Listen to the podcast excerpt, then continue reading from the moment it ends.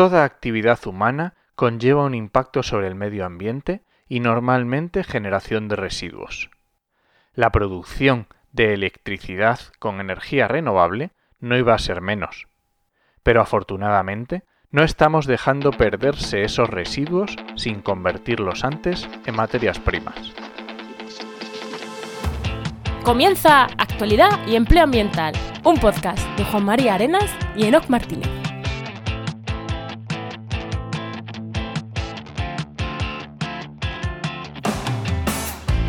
Buenas, soy Juan María Arenas Y yo, Enoc Martínez. y estamos en el programa 40 del martes 11 de febrero de 2020 con el patrocinio de GeoInnova.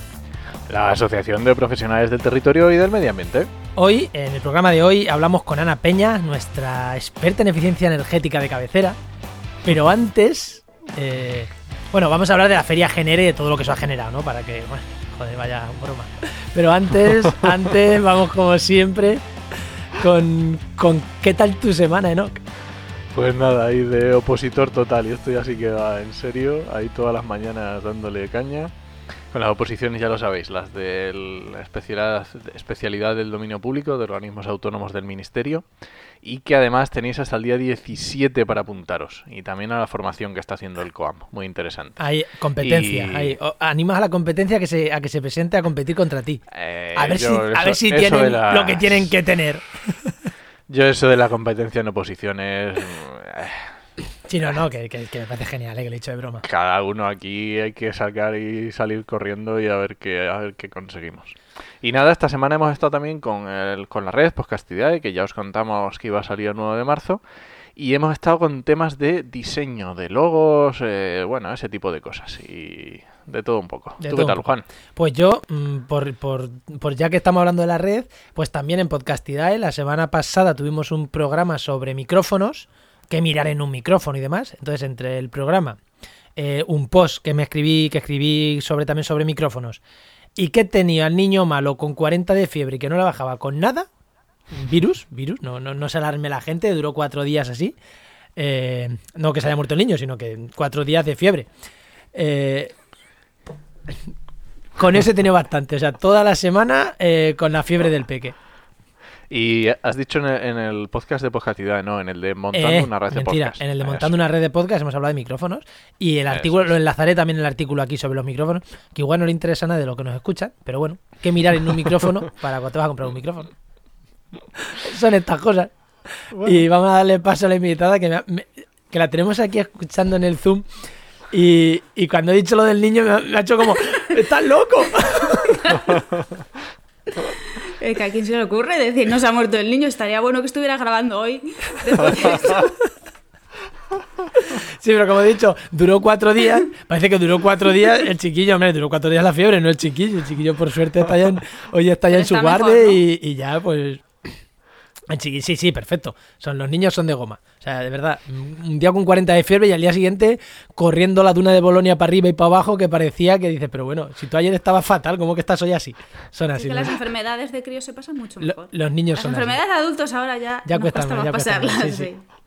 sí. Bueno, Ana, bu- buenos días, Ana, que no te hemos dicho nada. Muy buenas. Buenos días. Ana No, Peña. fe- feno- fenomenal que sea 11F. Ay, Anda, Día de la que no se os había ocurrido, pensé que me habíais seleccionado por eso. Ay, qué malos somos, qué desastre. Hay que decirlo, chicos, que Sí, es el sí, Día de la sí, Mujer sí, y la sí. Niña en la Ciencia. Y si no lo digo, después de todas las iniciativas de, de divulgación que en las que colaboro con el tema de la mujer y la niña en la ciencia, me matan. Mis compañeros Eh, de Pine of Science, mis compañeros de todo el mundo. Pues, Pues- gen- Así que sí. genial que por el apunte. porque- Fíjate, fíjate que yo estaba ayer pensando, le digo, no se nos tiene que olvidar contar, no se nos tiene que olvidar, y se me había olvidado por total. Pero se te había olvidado por completo porque Enoch, en las notas del programa no lo has puesto en ningún lado, ¿eh? No, no, no, no, no lo he puesto No por ningún lado. Pues sí, no, no, eh, añádelo, añádelo ahora si quieres mientras que vamos hablando. Sí, sí, sí, sí. Pero sí, bueno, sí. vamos a empezar como que como ya eres de confianza, Ana, aquí esto, la confianza da asco y ni te hemos presentado.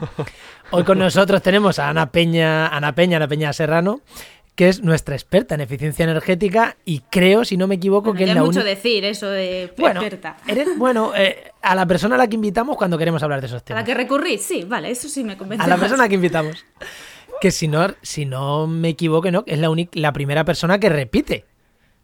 Mm, Pues no lo sé, pero sí, sí, vamos, repetir, Habéis repetir. seguro que Ya, ya tuvo, ya ¿no? tuvo, ya estuvo por aquí en el programa. No, ya, ya tuvimos a alguien que repitió también. Eh, ya la tuvimos aquí ahora en el programa 7 del 8 de abril de 2019. Programa 7, Qué estamos al antiguo ya. 40 de 33 programas. Y nos habló sobre el Real Decreto de Autoconsumo y la certificación energética de edificios. Y hoy, ahora veréis que vamos a hablar pues de algo más o menos parecido Más o, menos, casi sí, lo mismo. cosa- ¿no? Sí, más o menos. Bueno, pero Así que hay- tocante a la eficiencia energética, te sales de los cuatro básicos y, y vuelves a empezar otra vez. Bueno, pero eso, eso como siempre, después en la parte de actualidad vamos a hablar de eso, vamos a hablar de la Feria de Genera, que has estado por allí, y nos vas a contar, bueno, muchas de las cosas que ahí se han hablado. Sí, porque Y- me estaba aguantando cuando has empezado lo de generar y todo lo que ha generado. Y me estaba aguantando un poco también cuando, cuando, cuando lo has nombrado. Que también ha estado muy bien. Eso es que normalmente apunto la presentación, pero como a ti te conozco, no me he apuntado qué decir, y cuando no te apuntas qué decir, salen estas cosas, que dices cosas algunas veces sin mucho sentido.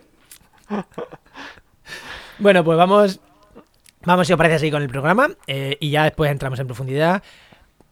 Vamos con la siguiente sección, ¿no? Vamos con el empleo, ¿no? Vamos adelante.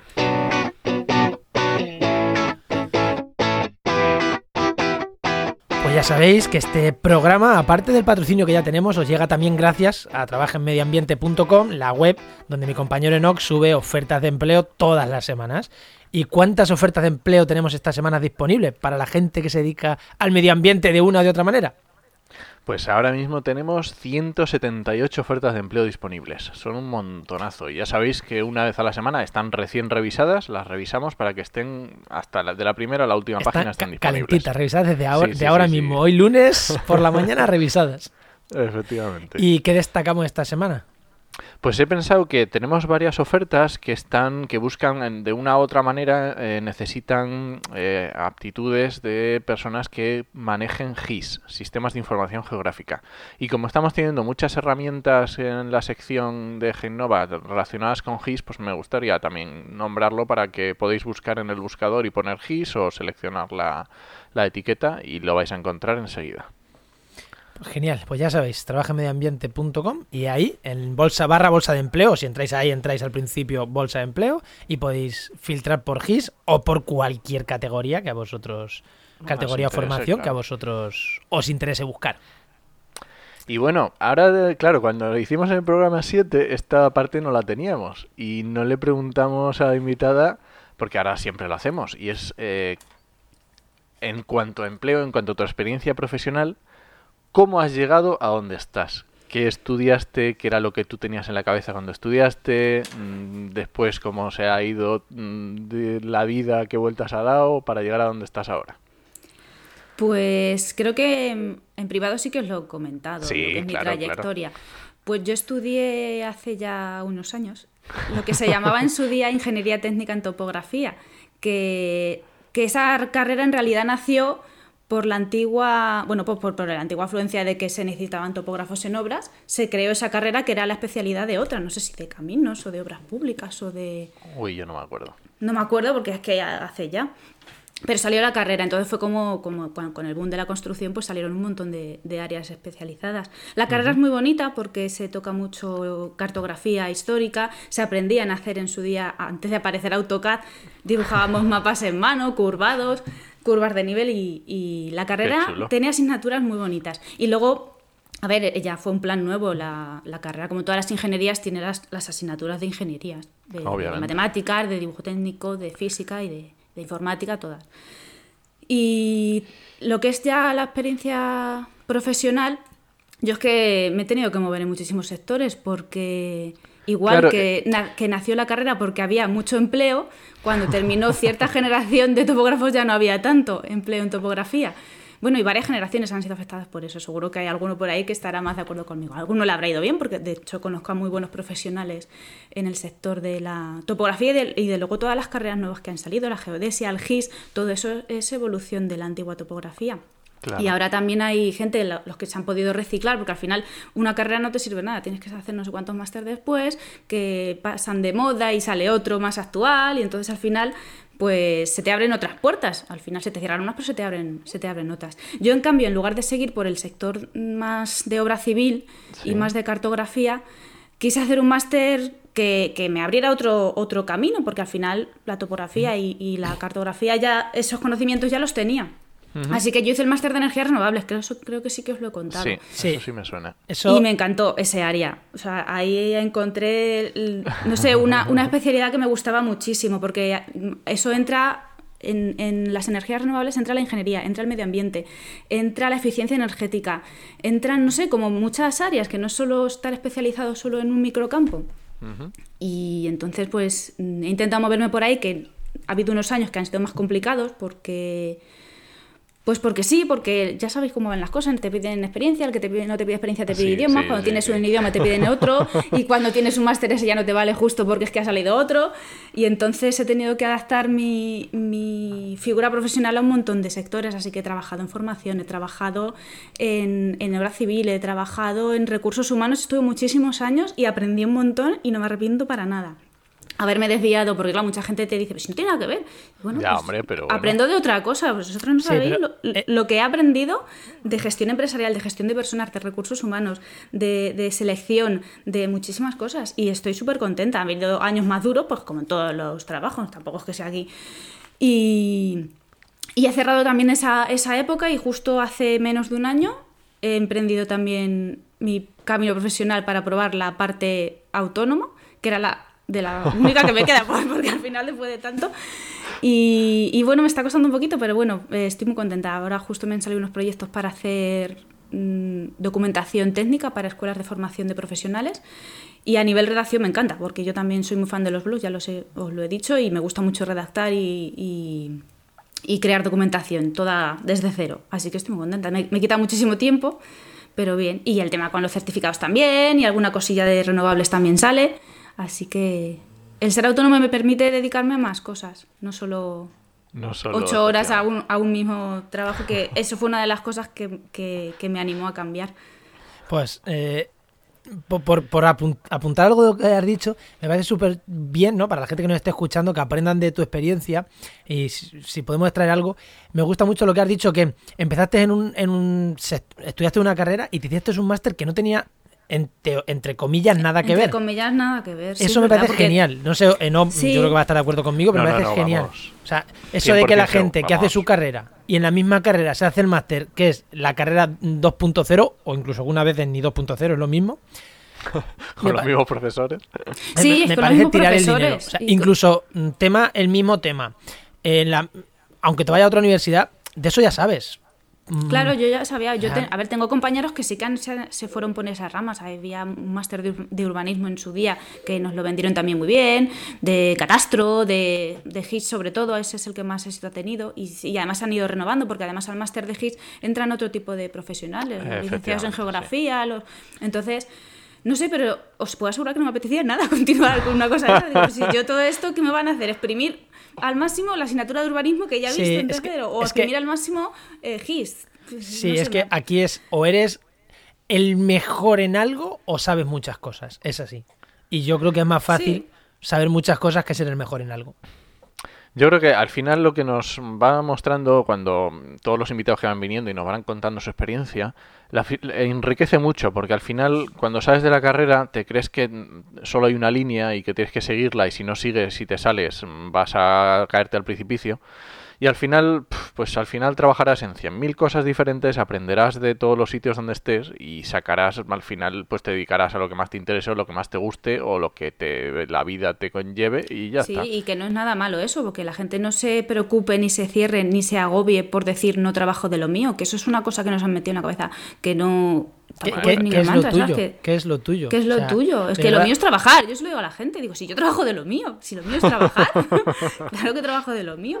Sí, Y eso- he trabajado en eso- despacho y he trabajado en obra y... y- Eso hablábamos. y Posiblemente- No me cierro a nada. posiblemente no, cuando hizo su carrera no de ambientales no pensaba que iba a hacer podcast, pero si te fijas que está haciendo podcast de medio ambiente. O yo cuando hice mi cuando hice mi doctorado no pensaba que iba a terminar montando una empresa de podcasting junto a junto a un ambientólogo y en eso estamos. O sea, que y es lo mío, pues hacemos comunicación científica o, o ambiental, pues sí es lo nuestro, aunque mi padre diga que no. Eh, Es que la familia, cuidado ahí, el daño que hace a veces, ¿eh? que, que yo es como, pero te- papá. Te mm, hacen eh, pensar que no lo estás haciendo bien. Es que, es que vas a terminar te de. pasa. El otro día me dijeron, vas a terminar de periodista. Como Ana Obregón le dije, punto uno. Ana Obregón era bióloga y no era periodista, era actora, actriz. Eh, Oye, punto dos. tener el dinero que tiene. Ana Obregón. punto dos. Es que lo que estoy haciendo es ciencia también, divulgando y comentando, así que es lo mío también. Así que. Bueno, Bueno, estas cosas que tiene la vida y ya está, no pasa nada. la vida y la familia. No, y que, te- a ver, son, yo entiendo que otra generación que ha tenido otras trayectorias y que esa generación trabajaba de una cosa toda la vida y no han tenido 10 trabajos como hemos tenido la gente de ahora. Entonces, Y el entiendo que- mundo- que, los el- consejos que te dan son diferentes. El mundo laboral ha cambiado muchísimo. Uh, muchísimo. Pues pasamos, pasamos a la. Pasamos a actualidad.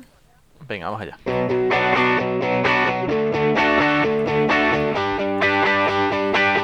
Y hoy en actualidad, como, como ya lo hemos apuntado, vamos a hablar sobre la feria Genera, que hemos tenido por allí a Ana, hemos tenido por allí a Ana, le dijimos, Ana, ¿entras a hablar de algo con nosotros? Y me dijo, y nos dijiste, recuerdo que nos dijiste, mañana voy a Genera, podemos hablar de Genera, y dijimos, ya está, adjudicado. Te ibas a Genera, sí. siguiente programa contigo. Porque yo he ido un par de años, pero este año no, no podía pasar medio, así que genial. Para la Pues gente no te has perdido nada. Para ¿eh? la gente que no, an- porque- antes, de, antes de entrar al. Para la gente que no sepa lo que la feria genera, aunque en el podcast lo hemos dicho muchas veces, es la Feria Internacional de Energía y Medio Ambiente. Entonces, si te dedicas a esos temas, pues mm, lo hemos recomendado muchas veces de ir, había que estar por allí, en Madrid. Y Ana, ¿qué, qué te ha parecido la feria? ¿Qué te ha parecido Genera? Pues yo tenía muchas ganas de ir porque el año pasado no pude por trabajo. Siempre, siempre es en Madrid, ¿no? ¿Verdad? ¿no? Siempre ha sido en Madrid eh, y sí, yo he yo ido varios sí. años. Y me ha gustado siempre mucho porque ves mucho de las novedades que hay en el sector de la energía renovable y quitando que es muy comercial, porque al final estas Sí. ferias tipo expositor, las empresas van a vender y van las empresas con potencial, que en realidad no les hace falta clientes, pero son los que pueden, bueno, pagar el stand y, Ah, y ofrecer efectivamente. y montar allí toda la, toda la infraestructura que tienen y, y ya es que montan placas, montan aerogeneradores, montan. Es que es, casi una, una, una planta de, generación de energía todo, todo el pabellón. Y otros años me ha gustado también más porque coincidía con la feria de climatización, que es otra feria en la que van sectores de, pues de la climatización más eficiente, men- menos eficiente, las novedades, lo que son las máquinas de aire, las UTAs y todo ese tema. Y al- que es que al final muchas van con renovables, entonces que, que las dos ferias vayan, vayan mano, acompañadas. sí. Si los organizadores, alguno me escucha, que lo, que lo sigan haciendo así porque este año no ha habido climatización. Pero bueno, este año la de Genera a mí me ha decepcionado. Así que lo siento, oyentes y, y- y expositores de este año. No, no, no, A mí no, no. Me ha no. O sea, decepcionado mucho. A ¿eh? eso, lo mejor que puede pasar es eso, que vengas a rajar, porque eso siempre tiene chicha. Eso siempre trae audiencia. Chicha. A rajar de algo. Prensa amarilla. Pues sí, a ver, mm, me ha decepcionado porque no, no me he encontrado nada nuevo y que es que solo había, solo había placas, placas, placas. Debería haberse llamado este año Fotovoltaica 2020, porque no había nada de biomasa, nada de aerotermia, que me esperaba mogollón de aerotermia.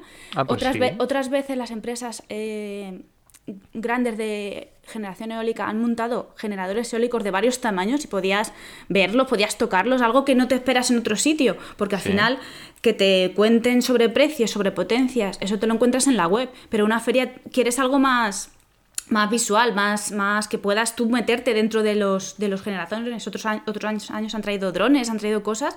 Sí. Y, y este año era todo placas, todo placas. O sea, empresas de todas las nacionalidades de placas, de placas fotovoltaicas. Hombre, a lo mejor va un poco con el mercado.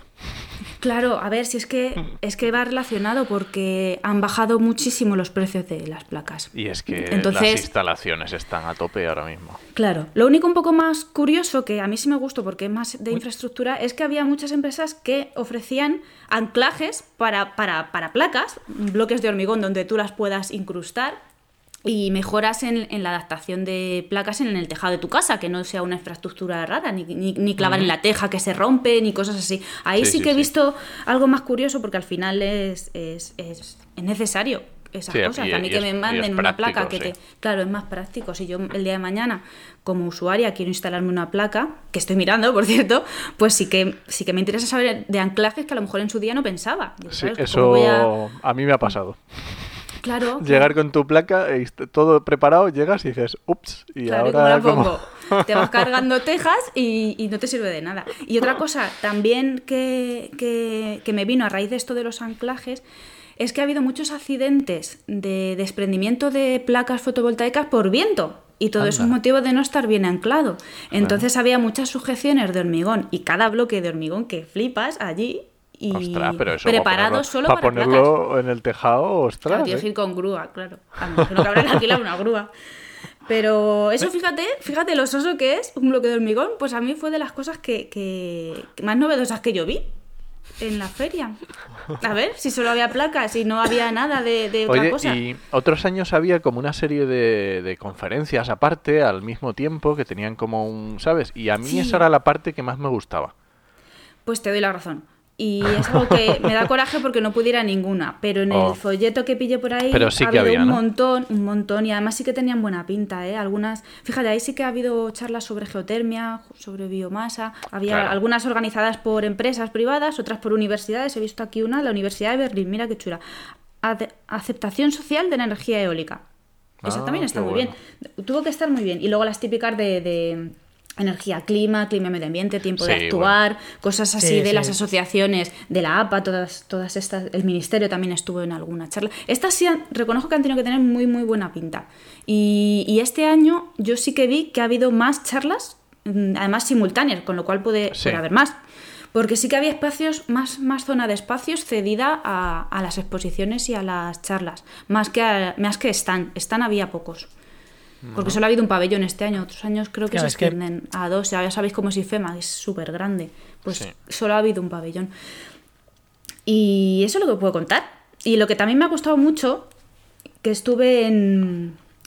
¿Sabéis cómo están divididas las ferias de IFEMA? Que son los están grandes en el medio y luego alrededor Sí, como más están súper pequeñitos, de, de empresas más pequeñas. Pues esos Sí. fueron los que también me gustaron mucho. Además interactué con un montón, porque ahí había eh, gente y empresas que llevan revistas, revistas de eficiencia energética. Estaba Future Energy, Future Enviro, que son publicaciones que yo sigo. Los conocí por internet y no me pude resistir. Tuve que ir a hablar con ellos y darle la, la enhorabuena. Es que eso es el de- networking, de- eso es claro, networking. sí, Ese es el sí, networking. Sí, sí, sí. Pues a- las empresas pequeñas han tenido para mí, para mí la representación ha sido casi mejor, porque ellos no, hombre, a ver, alguno te intenta vender su, su, su- su programa o su, porque las, las ferias están para eso, pero esa gente tiene más más ganas de hablar con el, con el Sí. público de a pie sin necesidad de hablarte de kilovatios picos, ¿sabes? De es que mi placa es la mejor. Pero, entonces con esa gente sí que sí que era mucho más cercana y, y les interesa más que se oiga el nombre que el producto en sí. Y había eso, había muchas de revistas de... de- de- esa, A mí, pues, a mí lo que me ha pasado lo- los, los años que fui, eh, me pasaba eso también en las charlas, cuando ibas a las charlas, con el público. Porque claro, el público que ibas a esas charlas son esas pequeñas empresas o, mm, o gente que no ha podido poner un stand, pero sí que viene porque le interesa para hablar con proveedores, para clientes. Y ahí también en las charlas también se hacía mucho networking, pero no con los ponentes, que mm, obviamente son, vale, perfecto, pero también con la gente, que con el público de la charla. Sí, yo, yo encantada. Lo que pasa es que había mucha gente, yo fíjate, con, con, con gente normal, fuera de- del ámbito profesional, no pude. No, no, no hablé con ella. Tampoco tuve oportunidades, es que en realidad solo he ido una tarde. Que me parece poco teniendo que hablar con vosotros de la feria, pero. No, pero pero bueno. está bien. No, pero la, la impresión es porque es de la feria y de alguna cosita más relacionada que vamos a sacar después. O sea, que, Sí. que no solo era de la feria. De hecho, cuando contactamos contigo te propusimos temas.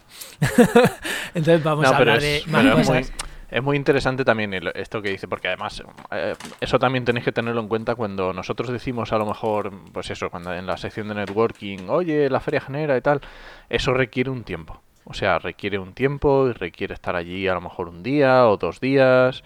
Si puedes estar toda la feria, pues mejor, porque ya vas viendo a la gente, te- la gente como que te...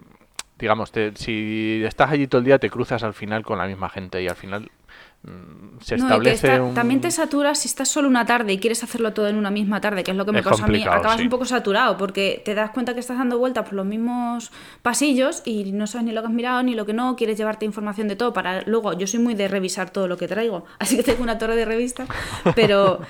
Y al final es, es eso que que tienes que reservar tu tiempo para ir los tres días o seleccionar las charlas a las que quieres ir y entonces a ver que es que tampoco está a mano Madrid para todo el mundo ni FEMA para todo el mundo entonces Efectivamente. Sí que, Pero sí que esto vas con pasa- muchas ganas y luego dices, jolín. Esto pasa con ido". todos, con todos los congresos grandes, con todas las ferias grandes, hay que tomárselo con calma, hay que, digamos que, es lo que tú decías, si vas una tarde, pues oye, haces lo que puedes o lo que, pues ya está. lo Sí, que pero tampoco salir loco. Yo estoy de acuerdo con Eso, el que salir loco y decir, es. ay, es que tengo que hablar con todo el mundo esta tarde. No, no, no, no. no, puedes y ya está. Eh, muy bien, yo creo que es que para la gente que le sirva de lo mismo, que le sirva de, de- de ejemplo, pues tú Ana has ido, eh, has hablado con dos, tres revistas que ya conoces, que ya controlas, pues ahí has dejado, como nos gusta Enoch y a mí decir, has dejado el pixel, has dejado ahí el marcaje. eh, lo has dejado ahí y, y- y ya, bueno, has interactuado con ellos, les has dado feedback, que a esas empresas les viene genial. Y ellos te han puesto cara a ti. Esta chica que nos escucha, qué tal, que nos lee, qué tal. Pues ya es, es una forma de hacer networking, que es lo que tú dices, posiblemente mucho más provechosa que que te hayan contado los, kil- el kilovatio hora de una placa. Sí, porque eso lo puedes mirar en, en Claro, su página web. exactamente, O sea, que son cosas que. Eso es. Es lo que menos me gusta de las ferias, que, que al final son ventas. Pero yo seguiré yendo, ¿eh? Que, si, en el, si, es que me, si es que me gusta que al final Sí, sigan- sí, sí. Y al final es una forma de estar al día en tu trabajo y, Mm. conocer lo que hay. mm, Al final es así. Pero lo que yo venía a decir era eso, que si una vez, un día, algún día queréis ir a una feria de estas, pero queréis exprimirla, requiere un poco de, de dedicación. Requiere de dedicación, un poco de estrategia, de lo que decías Ana, pues oye, me, me gusta, esta charla que viene en el programa tiene muy buena pinta. Pues oye, pues esta, esta otra luego, tal, o sea, igual para eso, para el Conama o tipo de estas ferias que son enormes, que hay ferias, o sea, que hay charlas simultáneas, requiere preparación. Y yo, Sí. yo además daría un consejo eh, para la gente esta que va, pues tú te vas a... con- Yo he ido a congresos, tanto científicos como no, a finales parecido a las ferias. Ferias como tal he ido a pocas, ¿eh? pero a congresos sí he ido bastante.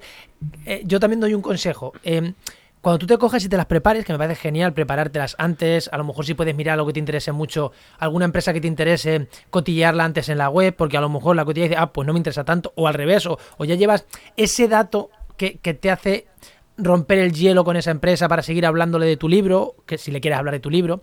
Pero, punto uno, no vayas a hablar de tu libro, porque eso al final es como, joder, ya estoy aquí para que me vendan otros, encima viene el pesado este aquí a venderme también. Creo que eso no es el sitio para hacerlo. Y todos corremos el riesgo de hacerlo, y seguro que lo hemos hecho todos. Sí, al Eh, final te sale. Al final te sale, pero intenta no vender tu libro. Y luego la siguiente es cuando te lo prepares, no te prepares un calendario muy de esta charla, esta charla, esta charla, a ver esta, a ver esta, tal. Esto es como cuando vas a un festival de música, que tú quieres ver a 15 grupos y al final terminas viendo a 9 o a 10 porque el resto tienes que comer, tienes que ir al baño, tienes que descansar. Pues esto es igual. O sea, no te prepares eh, que vas a ver todas las charlas y todos los stands del mundo porque luego tienes que comer, tienes que ir al baño y sobre todo tienes que hacer networking. Porque a lo mejor tú piensas ir y dices, oye, he hablado con este tipo que es muy importante, que es que quiero seguir hablando con él, pero es que tengo otra charla a la que meterme. Pues a lo mejor es fácil decirle, oye, te pego un toque y nos vemos en este rato que me deja un hueco aquí libre. Y, y consolidar a lo mejor un contacto que has hecho es más útil que tragarte de 9 de la mañana a 9 de la noche 25 charlas y haber visi- visitado 25 stand. Mm, Es también consejo que, que creo que... No sé cómo lo opináis, ¿no? Dejarte ese Sí, tiempo sí. libre. Sí, totalmente de acuerdo. Es que si no, luego te saturas y volvemos a lo mismo. Te saturas Sí, y sí. acabas cansado, no te apetece luego revisar nada. Ni... No, sí, yo estoy de acuerdo contigo. Pues, Pues eh, no sé si algo más de género o podemos ir a los temas que tenemos concretos. va- vamos a los temas. Venga, vamos a los temas. Pues mira, eh, aprovechando Genera y que, y que Ana nos ha pasado también algunos artículos interesantes, eh, hay un tema que se está hablando muchísimo, incluso por el grupo este de Telegram que tenemos, también se está hablando mucho, que es el del reciclaje de las placas de, los, de las palas de los aerogeneradores, ¿no, Enoch? Efectivamente, parece ser que estas semanas ha habido, bueno, no sé, ha habido un poco de movimiento con este tema porque salió una noticia en Estados Unidos que las estaban enterrando y bueno, ha, ha habido un poco de revuelo en plan, ¿cómo? Eh, ¿Qué? ¿Cómo que las están enterrando? ¿Qué pasa? ¿Que esto no se recicla? ¿Cómo puede ser renovable, renovable? Y entonces yo creo que es también interesante hablar un poquito de cómo se está haciendo con los residuos de las, de las energías renovables, vamos, con la eólica y luego hablamos un poquito de la fotovoltaica o la solar. Pues me, me resulta bastante... Yo había leído cosas de que se reciclaba y de que era un problema. ¿Qué pasaría con esas, todo, ese, todo ese material cuando en 30 años mm, hayan dejado de... Vamos, haya pasado su vida útil. Eso ya se ha hablado cuando empezaron las renovables un poco. Y es que hemos llegado a ese momento ya. La primera generación de, de, de aerogeneradores y de placas ya han terminado su vida útil y ahora ya son residuos en el planeta. Entonces, antes de entrar a, eso, que tampoco, yo he leído un poco algunos artículos que los hemos compartido nosotros y lo, que he aprendido de eso, y es lo más fundamental de las noticias, es que no se reciclan las cosas como si reciclas un palé, que, que te haces un sofá o una mesa casi sin tocarlo. es que, claro, son, son materiales, son, son trozos que se fabrican con varios tipos de material, entonces son como un conglomerado de, cosas. Entonces, el proceso de reciclaje es hacer esa separación de todo, toda, toda la fibra que tiene, todo el metal, todo el vidrio en el caso de las placas. De esa manera se pueden aprovechar mejor para generar materiales nuevos a partir de los viejos. ¿Eso es sostenible? Pues hombre, nos va a decir que no es sostenible, pero esos procesos gastan mogollón de energía. El proceso de separar la fibra de vidrio, las fibras de aluminio, de no sé qué, todo eso genera mucho. Lo bueno que, que extraes, que tienes, obtienes material sin necesidad de, extraer recursos naturales, que es al final el, objetivo de las renovables, no gastar el, material natural. ¿Que son contaminantes? Pues sí, es que es contaminante todo. Desde que nacemos estamos contaminando. Entonces, sí, pero, pero sí que es una manera, a ver, es mucho más sangrante no reciclar componentes de, aerogeneradores o de placas que al final están dando energía limpia que otro tipo de cosas. A mí es una cosa que también me hace mucha gracia, que nos preocupamos de qué vamos a hacer con un generador o con un molino cuando estamos tirando mm, basura diaria, ¿sabes? el brick de leche o los yogures o lo que sea, y con eso no, eso no es tan sangrante. Pero ¿qué es exactamente qué pasa con el brick? O sea, un brick de leche, un brick de zumo, es una mezcla de componentes que tiene cartones, que tiene papeles, que tiene aluminio que tiene una serie de metales de recubrimiento para que la leche no se mantenga, eh, que se pueda beber, y eso no lo pensamos. Pues oye, los bricks de leche también son muy difíciles de reciclar. Y un brick de leche es una cosa que usas una vez que te dura aquí en mi casa con el peque mm, un día, dos días. y, que lo que te dura un molino te has cargado, no sé, mil millones de bricks, o sea, son más, o, tres mil millones. ¿Cuántos bricks de leche he gastado mm, con la vida útil de un... Yo y toda la gente a la que un aerogenerador le está dando energía. Así que, bueno, a mí estas noticias está muy bien, está muy bien que les pongamos el foco. Es igual que otro, otro problema que también surge muchas veces con los aerogeneradores es con los efectos sobre las aves.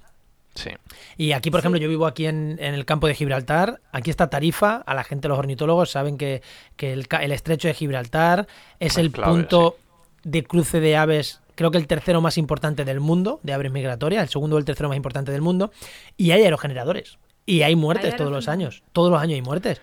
Sí, sí, claro, claro pero, que hay. Pero, claro, hay que ponerlo en contexto. Pero claro, eh, eh, hay, que tener cuidado para que, no las maten, sí, pero la energía que produce, ¿sabes? Que tenemos al lado en la propia bahía de Algeciras, está al lado, eh, Cepsa, eh, bueno, un montón de energía menos limpia o, sucia directamente. Y claro, dices, ¿qué quiero? ¿Esta energía sucia o la energía de los aerogeneradores, aunque tengamos alguna muerte al año de aves y haya que poner en contexto y haya que tener mucho cuidado para que no haya esas muertes, haya que parar los aerogeneradores dos días al año, tres, cinco, pues estamos en la misma. Yo personalmente creo que, que, muera una cigüeña cada mm, X tiempo, creo que es más permisible que la contaminación que produce una, una, una térmica al uso. A mí lo que me sorprende, ahora que habéis hablado de, de otro tipo de impacto que dan las renovables en el medio ambiente, en el sentido de, los animales, y en las aves se ha visto muchísimo. Me sorprenda que tengamos que, ver tantos accidentes con aves y tantos problemas con las migraciones y que les hemos quitado territorio, cuando ahora que tenemos gente experta, tanto en aves, tanto en meteorología como en tecnología renovable, que no hayamos encontrado la zona perfecta, el sitio perfecto, el momento perfecto, cuando tenemos conocimiento sobre todas las áreas. También Entonces ahora sabemos dónde soplan los vientos más favorables, los mayoritarios. Sabemos dónde poner el, pues eso, el molino. Sabemos las migraciones y los caminos de las aves porque lo llevan haciendo toda la vida igual. ¿Cómo no hemos encontrado el equilibrio? a mí me da coraje como profesional también, entenderme que... Yo, bueno. yo creo que también es poner en contexto. Mira, os voy a dar unas cifras. Mira, unas cifras del, eh, del Fish and Wildlife Service de Estados Unidos del 2017, ¿vale? Eh, colisiones, esto es em, en todo el mundo, ¿vale? Ah, no, perdón, en Estados Unidos solamente. Como ejemplo, ¿vale? Eh, colisiones con turbinas de pájaros, ¿vale? 234.000 en 200 en 2017, ¿vale? Eh, Es- muertos ese- 234.000 en 2017 en Estados Unidos. Me parece muy poco. Bueno, yo te digo los datos que ellos ponen, ¿vale? Eh, muertes por gatos, 2.400 millones. Pero gatos en el sentido de, depredador. Claro, de ga- de gato. gatos. Ah, vale. de- no, no, no, del gato doméstico que se carga un pájaro en el jardín. Vale. 2 millones, o sea, 2.400 millones en un año. Sí, no, no, las cifras son mu- muy, superiores de, de muertes por pájaro que de por choques de aerogeneradores. Muy superiores. Entonces ver, lo sí. que pasa es que a lo mejor no estamos poniendo el foco donde deberíamos o nos estamos preocupando por, bueno, que está muy bien, Sí, que obviamente es un desastre que las palas eh, carguen eh, Eh, pájaros. pero... Volvemos a poner el ejemplo, Enoch. El gato es la caja de leche de antes. Efectivamente. Claro. claro. El gato es la caja de leche de antes. Es que es eso, es que muchas veces nos fijamos en lo que. en cosas, es verdad, que son muy llamativas, pero hay que poner las cosas en contexto. Y esto con, con esto estaba muy bien porque nos has pasado, Ana, varias noticias y bueno, al final era lo que decías, al final el proceso para reciclarlo es mm, lo, lo haces mm, trocitos y en los trocitos los separas para sacar pues mm, unas... una- Sí, todas vienen a decir lo mismo. Sí, unas lo utilizas para refuerzos de prefa- prefabricados de hormigón, otros lo intentas, lo, lo ponen como para combustión, o sea que se quema. Bueno, pues oye, si es la única forma. Lo que yo creo que al final es el tema de que en Estados Unidos lo estén enterrando, yo creo que es un tema económico. Económico y, mm, y normativo, que a lo mejor en, en Europa pues tenemos la normativa que nos obliga, como en el caso de las placas, que las placas ahora sí que la normativa obliga a reciclarlas, y a lo mejor allí no, o simplemente es un tema de precio. Mm, Pues si a la pala no le puedo sacar rendimiento, pues mm, la empresa les da igual mm, reciclaje y dice, pues mira, me da lo mismo, las entierro. Claro, es que son áreas nuevas que no cuentan ni siquiera con legislación. ¿no? Antes no teníamos generadores, no nos hemos preocupado en saber eh, de qué están he- hechos y qué va a pasar con ellos. Y ahora, ahora de- no sé desde hace cuánto está la ley de residuos electrónicos, pero entiendo que tendrá que eh, esto entrar ahí. Y que lo que decía antes no es reciclar un palé, no es reciclar un folio, es que es reciclar material muy contaminante. Entonces, de- imagino que entrará por ahí. Sí, la de residuos electrónicos creo que entró en vigor los últimos estos en el 2018. O sea, que es que es, es que no- no es, que es de antes de ayer. No sé, Sí. yo no sé lo que le pasará en Estados Unidos, pero Es que, bueno, Estados sí Unidos que que- huele a lo de economía. Bueno, Estados Unidos. Sí, no, pero que o- otra igual. Estamos la de siempre, Estados Unidos, quejándonos de que Estados Unidos es Estados Unidos, de que allí cada uno hace lo que quiere, pero luego te vas, por ejemplo, en proyectos de restauración de ecosistemas, aun haciendo lo que quieren, muchas veces están más avanzados que lo que hacemos en Europa con nuestra normativa muy, muy muy férrea de protección ¿no? ambiental. Sí, Que luego dices, joder, por un lado es Estados Unidos, pero por otro lado dices, ¿y, y por qué los mejores, los mayores avances se hacen allí? Cuando tiene esas, no sé, yo creo que allí hay gente que lo hace muy bien y gente que lo Y hace muy mal. Y gente que lo hace muy mal. Y- pero lo que pasa es que no hay una ley que les obligan a hacerlo medio bien. Aquí lo hacemos todo medio bien, entre comillas, porque todos intentamos escaquearnos, las empresas intentan escaquearse lo que pueden. Pero aquí tenemos una legislación que nos obliga a hacerlo medio bien. Allí mm, igual no la tienen, pero hay gente que lo hace muy bien aún no tienen esa legislación. Y otra que lo hace muy Sí, mal. pero al final, como lo que manda es el dinero, es lo que dice, no, que, que si no compensa no lo voy a hacer, y por mucho daño que haga. Sí, a no ser que te compense, digamos, para tu imagen como empresa, pues Ahí es donde quieres, ve- quieres venderlo y eso te computa en, en tu cuenta de resultados, computa como simplemente publicidad, pues, pues oye, a lo mejor te interesa. Hmm. No, no porque vayas a coger los materiales. Pues, eh, aparte de las palas, teníamos aquí otro tema que era la solar, pero creo que lo hemos estado hablando, lo hemos Sí, mezclado. lo hemos comentado, es, al final es que todo viene a decir lo mismo, aunque busques más informaciones, eso es, es hacer el material más pequeño y sacar los mini materiales que hay por ahí y emplearlos para otros usos. Habrá, habrá algunos que se utilicen mejor o se reutilicen mejor, como el aluminio y el vidrio, y otros que no les puedes sacar mucho, mucho más uso. Pero al final, según he leído, que no sé hasta qué punto sea cierto, que espero que sí, se recicla y se recupera más de un 80% del material. De una Sí. placa, un recuperar un 80 o un 90% está fenomenal.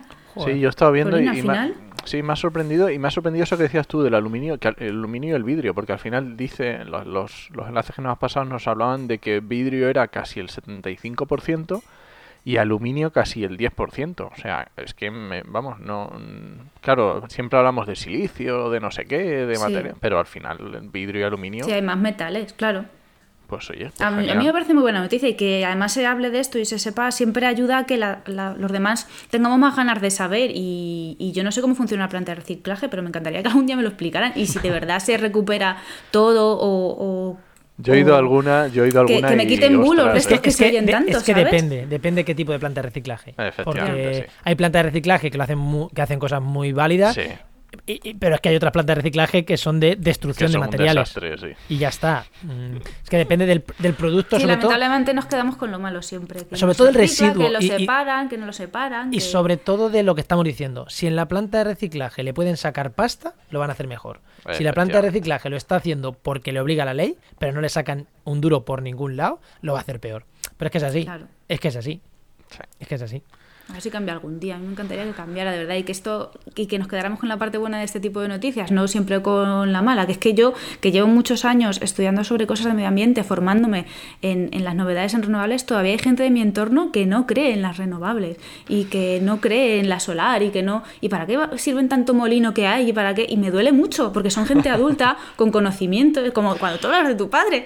Dice, pero vamos a ver, o sea, no me puedo creer. Y, y entonces yo creo, lo comentaba, no sé si contigo, ¿no? cuando coincidimos en la, en la COP, que creo en la comunicación del medio ambiente y en la comunicación de la ciencia, no a nivel, no a nivel, no a nivel de esto de manifestaciones, sino a nivel que, que, que es que es necesario y, y que es necesario hacerlo a los adultos, no a los críos. O sea, los Sí, niños sí, saben, cómo es. actuar, los niños Sí. lo saben perfectamente cómo actuar. Sí.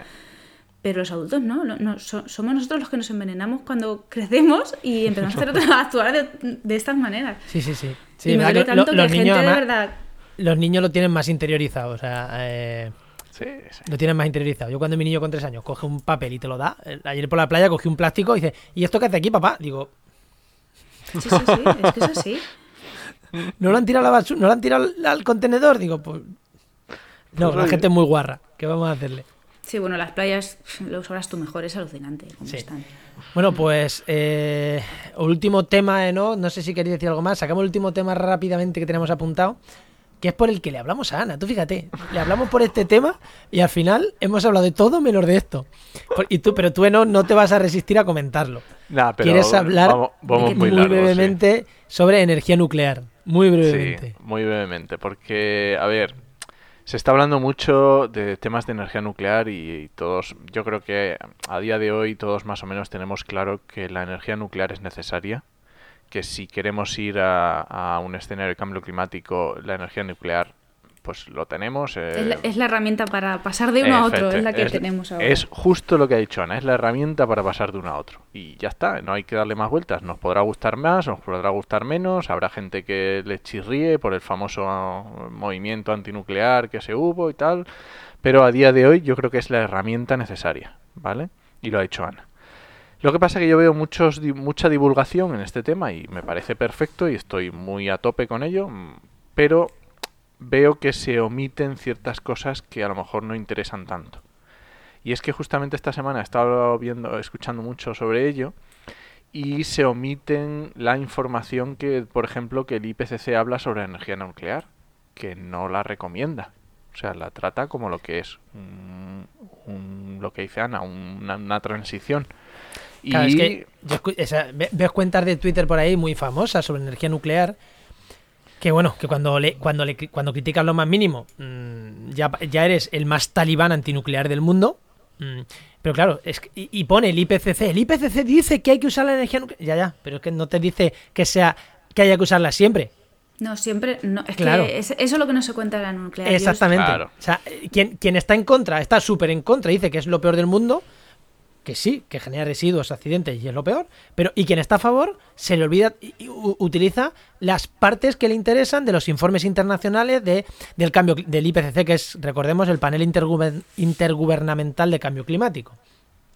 Es que el es que IPCC es dice eso. que se use, ya, ya, dice que se use como transición. Y eso se le olvida. Eso se les olvida contarlo siempre. sí que llegará un momento dentro de 30, 35 años que no sea la mejor opción, o de 40, que no sea la mejor opción por toda la cantidad de residuos nucleares, que para mí es el mayor problema de la nuclear, los residuos. Y sé, y me he informado, y que es lo que dices tú, que o estás muy a favor o estás muy en contra.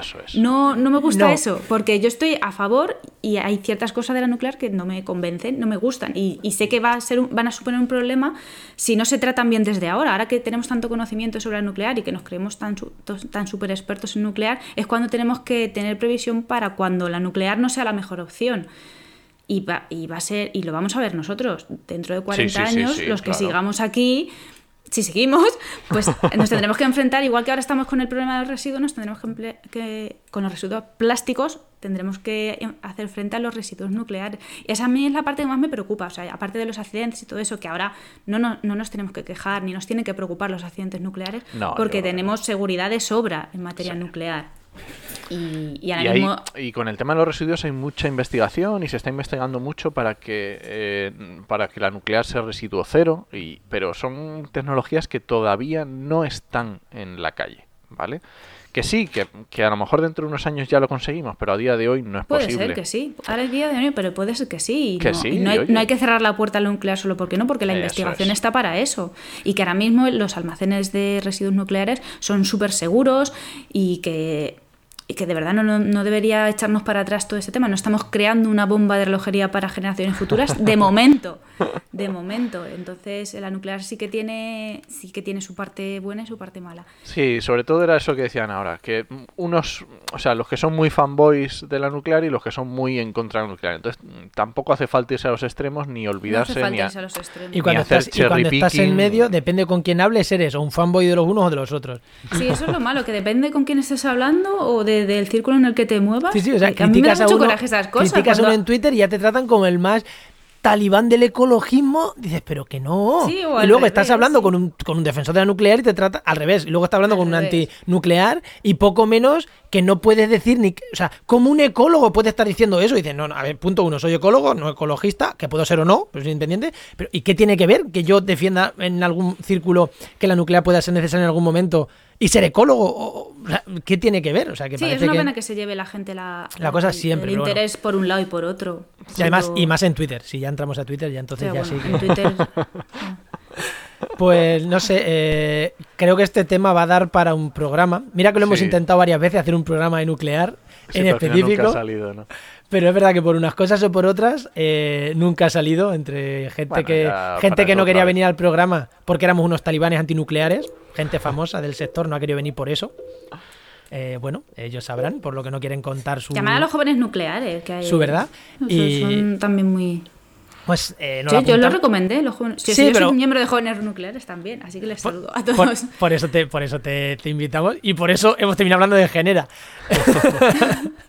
Eh, es un tema que nos apuntaremos, tenemos ahora varios pendientes, pero es un tema que, nos apuntaremos para hablar en el futuro porque es un tema para profundizar bastante, eh, bastante, fascinante, ¿eh? bastante interesante. Cuando, conoces la tecnología nuclear y todas las aplicaciones fuera de la energía que tiene, que las tiene y muchas, mm, aplicaciones médicas, aplicaciones físicas, y es una pasada, o sea que es, fascinante la energía nuclear quitándote solo de la generación eléctrica, que es eh, un poco más el debate actual, y quitando también los accidentes nucleares, que parece que la gente solo oye dos cosas en la nuclear, que es Chernobyl y Fukushima, y ya está.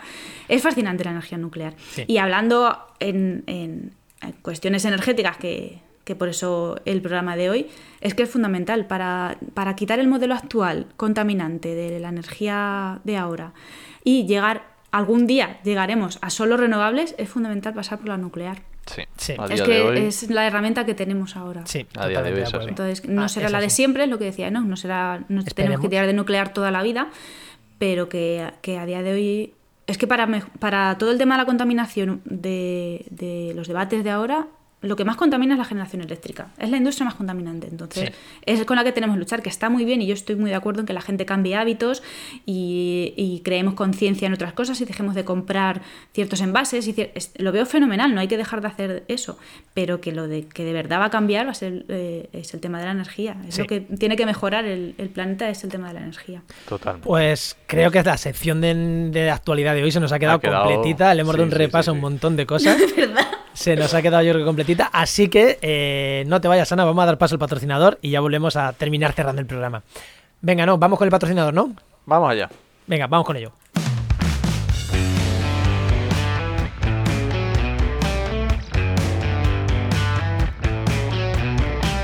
Y vamos ya con la sección, esta sección que ya sabéis que nos viene gracias a GeoInnova La Asociación de Profesionales del Territorio y del Medio Ambiente. y que cada semana nos traen un par de recursos muy útiles para la gente que trabaja en, en medio ambiente. Y hoy nos trae de nuevo las recomendaciones Roberto Matellanes, que estuvo por aquí, como sabéis es ambientólogo, trabajando en cartografía y gestión de espacios naturales y profesor de sistemas de información geográfica en Ginnova. Muy buena, Roberto. Hola, ¿qué tal, compañeros? Buenas, Roberto, ¿qué tal? Hola otra vez, ¿no? Nos sí, volvemos sí, a ver Ahora por va- segunda vez. Y más que van a venir. Y más, y más que van a venir seguro. Eh, bueno, las herramientas. ¿Qué herramientas Eso. nos traes, nos traes tengo hoy? aquí, tengo la caja de herramientas llena, o sea que... A ver, hoy eh, os voy a comentar eh, dos herramientas, ¿vale? La primera que, que le va a venir muy bien a toda la gente que tiene que ver, está trabajando con cambio climático, ahora que hemos tenido la COP, que se trata de, de una plataforma nueva que ha puesto Copernicus, el servicio de cambio climático de Copernicus, que está destinado a la monitorización de, de la Tierra. Entonces, esta plataforma que, que la han colgado en diciembre, hace nada, Ajá. eh, nos proporciona datos de pues, temperatura, humedad, evaporación, o sea, tienes un montón de datos climáticos para descargar. Entonces tiene una cosa positiva y es que eh, tenemos los datos desde 1981. Buah, O sea podemos generar ahí series temporales para analizar. Pero no, no solamente eh, tiene datos desde 1981, es que puedes descargártelos por año, por mes, por día, y el bombazo es que los datos eh, están clasificados por hora. Que te puedes ir a la hora que te dé la gana, de- del mes que te dé la gana, del año que te dé la gana. Esto hasta 1981, ¿vale? Y pero además, ¿cómo, por lo que cómo te- tienen datos de humedad de 1981 por hora de... ¿Pero es de ¿Cómo es? España? ¿España? ¿Mundial? del mundo entero. Y ahí Ostras. has hecho, has hecho la pregunta clave, porque eh, bueno, los datos climáticos siempre ha sido una cosa que, ha estado ahí un poquito escondido, costaba bastante conseguirlos, pero sí que desde la llegada de los datos abiertos eh, la gente ha empezado un poquito a compartir la información. Entonces estamos acostumbrados siempre a, mm, disponer eh, de datos de estaciones meteorológicas Ajá. Pero es que además de estaciones meteorológicas también hay datos satélites. Entonces, eh, este tipo de información es un, un híbrido, que no vamos a, a meternos en faena con, con este híbrido, pero es un mix, digamos, entre datos satélites y, y la información de los sensores terrestres. Qué pasada. Es, es un- una barbaridad. Tiene un pequeño problema, Que son tantos datos que si quieres jugar con series temporales, pues lo puedes tener un poquito difícil. Entonces, si hay alguien que se maneja con la plataforma de, Google Earth Engine, eh, esta información también está colgada eh, dentro de las colecciones, con lo cual puedes jugar con los datos en la nube y analizar Sí, los porque- datos para descargar. Joder, qué interesante. Porque si no, antes te tienes que comprar un disco duro nuevo, ¿no? Te uno, unos cuantos. Sí, sí, y un ordenador de estos, de los Mac, estos de 60.000 euros, de locuras de estas locas. Pues nada, para los que trabajan con cambio climático o, o incluso con evaluaciones de impacto ambiental, que siempre hay que hacer un, Sí, un estudio. un primer estudio exactamente, pues viene, viene genial para... Entonces, vamos, a, vamos a volver a decir el cómo- dónde es, por si tienes que buscar en Google. Es, eh, bueno, ahora os, eh, el, recurso se, el recurso se llama ERA 5. ¿vale? ERA Para 5. así- ERA 5 para Vale, que de, de- de. Copernicus, tal, vale. de Copérnicus del Servicio de Cambio Climático. De todas formas, vamos, eh, compartimos Sí, bueno, la siempre- URL. Siempre compartimos la URL, pero ya sabes que esto es el podcast y la gente nos escucha en el Pues, ¿cómo coche y apunta, era 5 Copernicus. ERA 5. ya está. Pues con buscar eso, de todas formas, le compartimos la URL, que es un poco larga, pero, pero se la pasamos para que, Perfecto. para que lo gocen. ¿Y la segunda? Y, y la segunda eh, es una cosa que además me trae de cabeza, ¿vale? Eh, Vamos a ver si generamos un poquito de, de cultura y dejamos de ver eh, noticias en las que participan descerebrados que mm, pues les da por coger un dron y volarlo por donde quieran. Te, hemos dicho, te hemos dicho que podías insultar abiertamente y se te ocurre solo decir descerebrados. Descerebrados. es, es que soy una persona políticamente correcta. Hay muchas formas de decir las cosas. Subnormales. Pero o bueno, sea, pues- idiotas. son normales. Bueno, es que aquí se junta un problema, ¿vale? Y además eh, me viene muy bien esto de, de insultar o no insultar, porque eh, esto eh, pasa como cuando éramos pequeños y nos enseñaban temas de eh, pues las drogas y la sexualidad, ¿no? Pues hay que generar cultura. Con esto pasa lo mismo. la gente cree, cree, o el mito es que uno no puede volar un dron si no tiene un, un título de piloto. Y sin embargo estamos viendo a gente que está volando el dron en el parque de, al lado de su casa. Bueno, pues las dos cosas son erróneas. Uno puede volar un dron si tiene título de piloto como si no, ¿vale? La diferencia es eh, realizar un vuelo recreativo o un vuelo profesional. Y evidentemente volar en, un parque está prohibido, ¿vale? Entonces, aunque sea recreativo. Eh, eh, aunque sea recreativo, por, por la situación que puede generar. Entonces, ¿qué es lo que pasa? Que pues bueno, ahora los drones se están metiendo en, todos los sitios y desde un punto de vista ambiental es una herramienta bastante buena porque te permite mapear y generar eh, productos cartográficos y ir haciendo un seguimiento de las zonas. Entonces, claro, hay muchas veces que dices, bueno, ¿dónde puedo volar? ¿Dónde no puedo volar? ¿En qué condiciones? Bueno, pues para eso eh, tenemos una, herramienta que se llama eh, En Aire Drones, que la URL es drones.enaire.es y seguramente los que ya trabajan a nivel profesional se la conocen, pero los que no trabajan a nivel profesional eh, es estupenda porque eh, te hace una serie de preguntas y te da las pautas de lo que tienes que tener en cuenta. Ah, qué bueno. Cuando tú entras, te lo da todo masticado. Tú entras y te empieza a hacer una encuesta que pues, consiste bueno, en preguntarte si vas a trabajar eh, con esas imágenes, si va a ser un vuelo recreativo, cuánto pesa tu dron, si vas a grabar o no, el tipo de vuelo y en función de eso tienes también un visor donde puedes dibujar la zona en la que quieres volar y a partir de esa información te da un listado de, todas las cosas y las premisas que tienes que tener en cuenta. Así de esta forma eh, no metes la pata y te vas a volar al aeropuerto de, Madrid o te vas ahí a la Plaza, Mayor, a, volar. Pues vamos a ver si conseguimos eh, hacer una llamada y un toque de atención a la gente que se meta en la web de Naire Drones y para lo que quieran eh, grabar o trabajar, pues que sepan dónde meter la pata y dónde no meterla.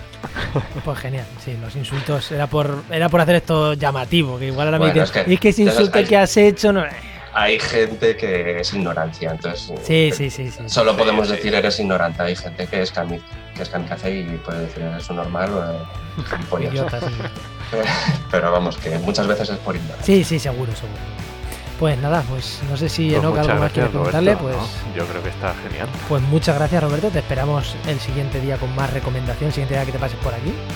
Pues os veré, no os preocupéis, hay mucho más. Y recuerda que esta sección ha sido patrocinada por GeoInnova, la Asociación de Profesionales del Territorio y del Medio Ambiente, y que puedes encontrar en www.geoinnova.org.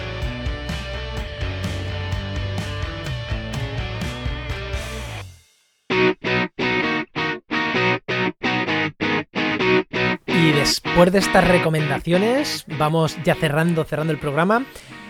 Vamos con los oyentes, pero antes de con los oyentes, ¿no? Querías decir algo relacionado con, los con el patrocinador, pero que lo vamos a decir aquí, ¿no? Que no se nos olvide echar un vistazo a la web, al blog de Geinnova, porque están poniendo unos artículos muy chulos con las herramientas que se van comentando y están muy guapos y, desarrollan un poquito más, ponen también enlaces, están muy chulos, echadle un vistazo. Sí, a cada programa suelen subir, a los, a los poquitos días suelen subir ahí un artículo ellos con las dos herramientas que nos han recomendado y, merece mucho la pena, ya sabéis, en geinnova.org, insisto, ahí tenéis el, su blog y, y estos articulitos. ¿Y qué más? Tenemos un comentario, ¿no? Esta semana también, ¿no? En, nos lo han dejado en la página web, en ¿no? La página en los comentarios de la web.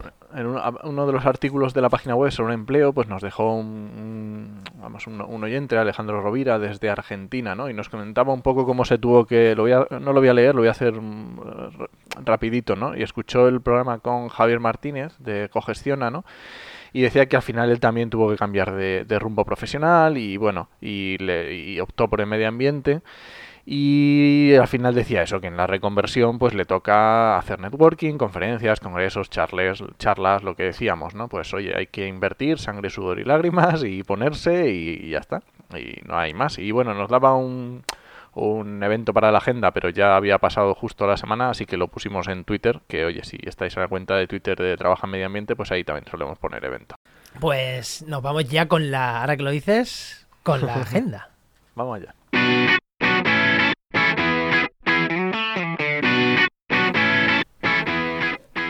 ¿Qué, tenemos de agenda?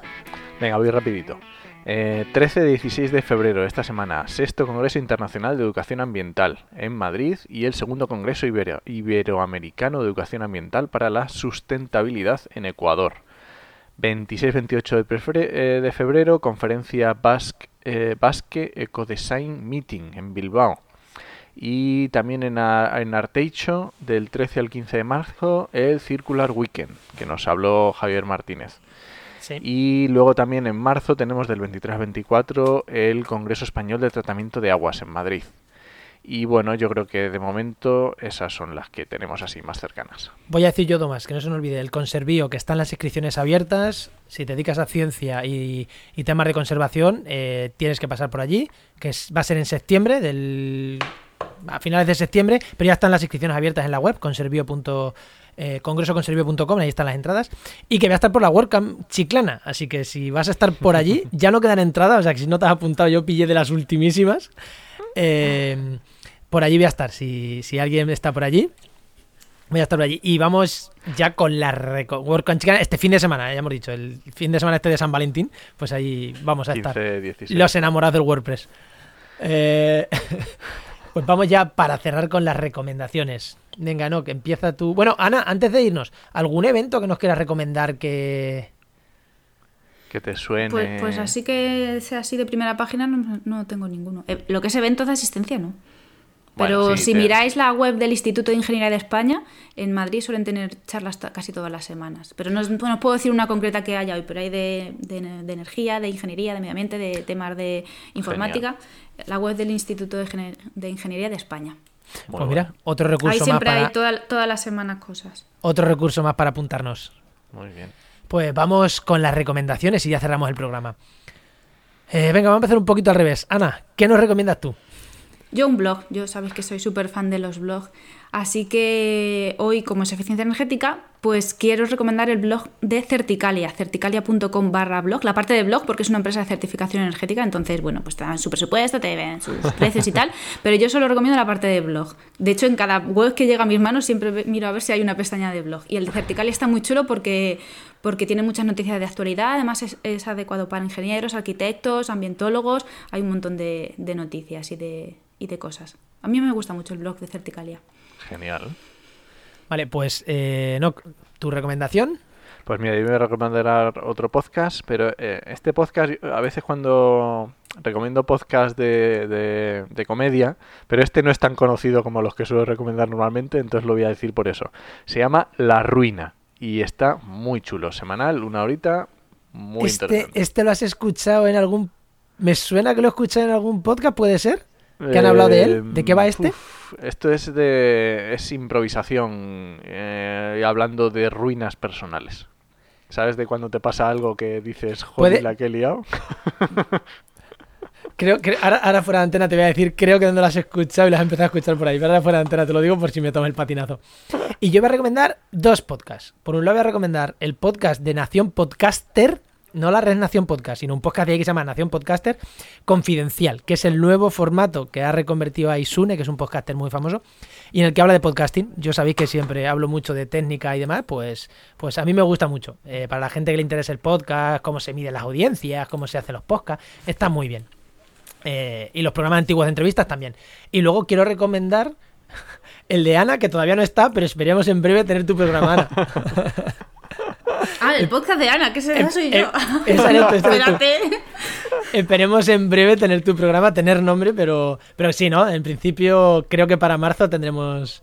Ahora lo veremos, ahora lo hablaremos fuera. de Alguna cosilla intentaremos sacar, sí, sí. Sí, Muy pero para bien, marzo, pues así oye. que estar los pendientes que Ana en marzo va a tener su programa de podcast, casi seguro, y lo recomendaremos nuevamente. Sí, de la ya mano la ten- vuestra, ¿eh? ya que la tenemos aquí, eh, quiero recomendar su programa porque es uno de esos que, que nos apetecía tener en la red y que vamos a tener en la red. Así que en marzo, el 9 de marzo, ya ta- estará su primer programa ahí, casi seguro en las en internet. Y si no es el 9 de marzo, pues en- Por- por durante ahí marzo tendrá su primer programa. Y para que la gente te siga y no se pierda las novedades, ¿dónde te podemos encontrar, Ana? ¿En redes Pues, o dinos dónde? Yo tengo, estoy en Facebook y en WordPress como con GDGeo y en Instagram y Twitter como arroba peserranoana. Vale, genial. Son Pues redes y, eh, y el blog, dejamos, dejamos la- en los enlaces en las notas del programa. Dejamos el enlace y nada, pues un placer, Ana, haberte tenido por aquí nuevamente. Oh, gracias. Por, no sé, por- es que como me caéis tan bien. no no Eso ya, eso en ya es peloteo. ¿eh? Eso no... Eso ya es que me, apetecía, me apetecía mucho, como hace tiempo que dejé los micros por el otro podcast que estaba con, con la otra Ana, que me da mucha pena que ese proyecto haya acabado, pero me apetecía mucho continuar con el tema podcaster y de la mano vuestra, pues mira que mejor. Genial. Pues genial, pues eso, muchísimas, muchísimas gracias. Te volveremos a tener por aquí cuando hablemos de eficiencia Seguro. energética, seguro. Y nos despedimos. Eh, nos vemos, nos escuchamos la semana que viene. Recuerda que puedes escucharnos en todos sitios. ¿Para qué te voy a decir sitios? En todo. Si nos escuchas en la web, un detalle, si no escuchas en la web, vete a tu reproductor de, de podcast favorito y síguenos, síguenos y que te avise de los programas y así no se te olvidan, hombre. Eh, ya que nos estás escuchando, pues síguenos, déjanos comentarios, haz lo que quieras. Y os esperamos el martes que viene en Actualidad y Empleo Ambiental y durante toda la semana en trabajaenmedioambiente.com y en nuestras redes sociales. Nos escuchamos. Adiós.